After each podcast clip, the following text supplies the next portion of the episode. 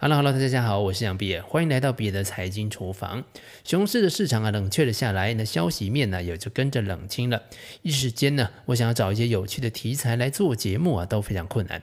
那么就来读点书吧。《漫步华尔街》的作者伯顿·莫吉尔跟《投资终极战》作者查尔斯·爱丽丝十年前合作出版了一本经典投资理财的入门书籍《投资的奥义》。《金周刊》最近重新出版了十周年纪念版，书中第六章的标题是“安然度过危机的不朽法则”。现在这个时机呀，我特别想要跟大家就第六章深入展开聊聊。一九八零年代到两千零七年这段时间被称为大稳定时代，在这本书刚刚出版的时候，市场却因为金融海啸出现了前所未有的剧烈波动。当时的许多经济学家都认为经济非常有可能会陷入一九三零年的大萧条。对于许多投资人来说，面对这么剧烈的波动，干脆放弃股市了，不要再投资了，可能会是一个好的选择。毕竟啊，这个波动实在是太可怕了。许多投资专家也教导投资人应该要适时的挺立出场，那打带跑啊，或者是说呢，这个分散投资已死。莫吉尔。与爱丽丝认为，对于想要长期累积退休金的一般投资人而言，市场短期的波动并不构成真正的风险。市场的波动其实是可以成为你的好朋友的。对于定期定额、坚持投资纪律的长期投资人来说，市场的波动其实可以提高投资报酬率。再者，任何试图想要挑选时机进出市场的投资人，往往会在不恰当的时候犯下最严重的错误。两千年网络股泡沫的时期，过度乐观的投资人将毕生的积蓄投入了网络股。两千零八年金融危机达到顶峰，全球股市触底的时候，散户投资人撤出股市的金额创下历史新高。但是此时最该做的其实是趁股价便宜的时候大量买进。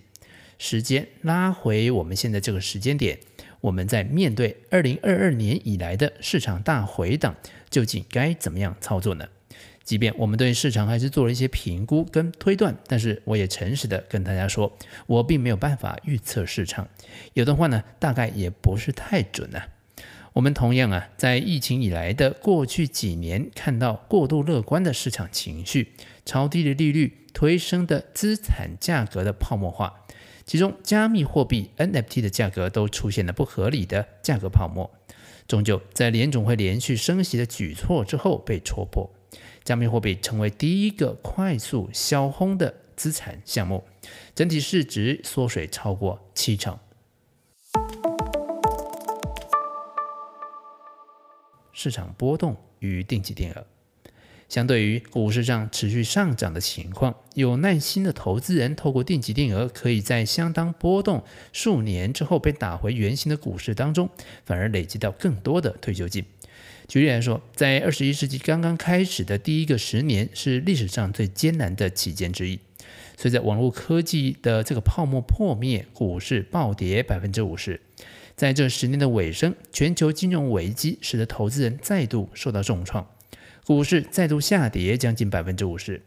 二零一零年年底，若是以标普五百指数为基准，股市实际上比两千年的一月还要低。数以百万的投资人因此对股市投资相当失望。在这个案例当中，假设投资人从两千年的一月开始定期定额的投资，最初的投资确实是损失了一半左右。但是因为投资人能够自律，而且目标明确，不论景气好坏都能够坚持的定期的投入资金。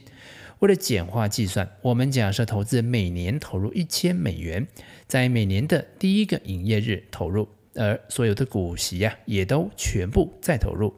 结论呢是相当正面的。即使在对许多股市投资人来说相当惨烈的这十年当中，奉行定期定额的投资人依然可以取得不错的报酬率。我们相信股市未来将继续的出现大幅的短期波动。对长期投资人来说，这种短期波动可能相当讨厌，但其实并不是太大的问题，反而是机会。希望安心舒服退休的投资人，主要面临的风险不是必须忍受股价起伏，而是市场波动阻碍了他们定期的买入股票。定期定额是长期投资人最好的朋友之一。回到币圈的投资，现在这个低迷的情况，何尝不是定期定额的好时机呢？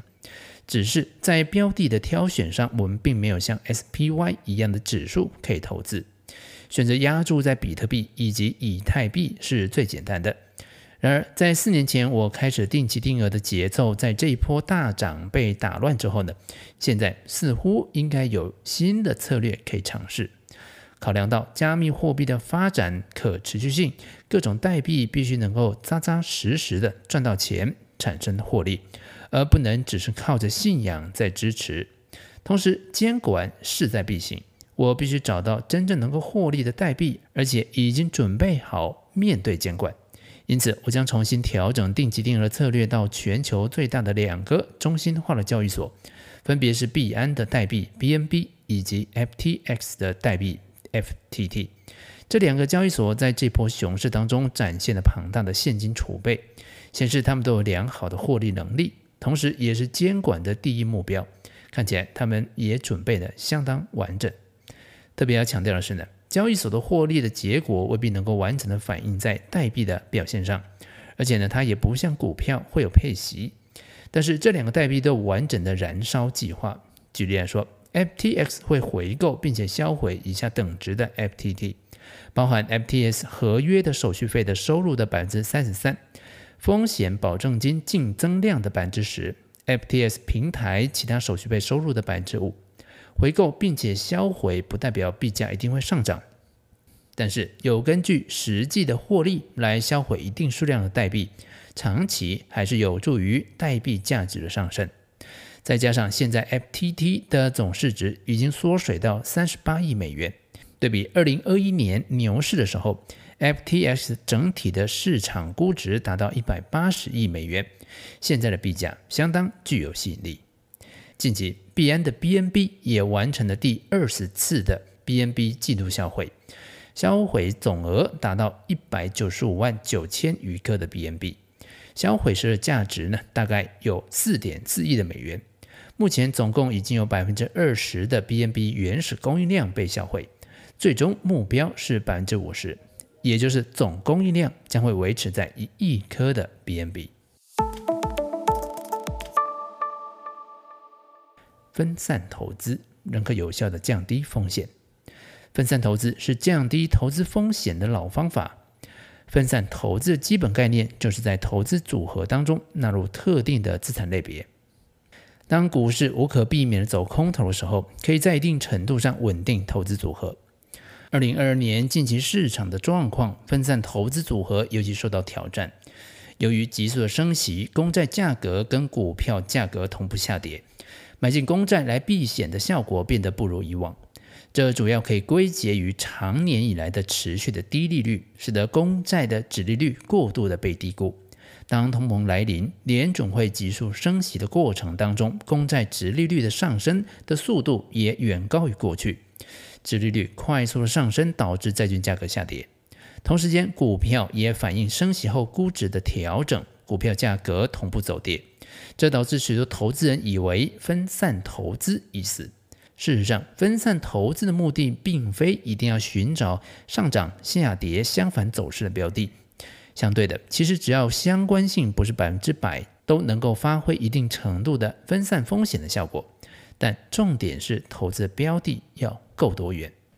此外，即使短期内世界各地的股市几乎是同步的波动，但是不同股市的长期表现仍然有着巨大的差异。例如，在两千年到两千一零年期间，成熟国家跟新兴市场股市的短期波动相关性非常高，但是长期表现却大不相同。当这十年结束呢，成熟国家几乎回到原点，带给投资人的报酬率微不足道。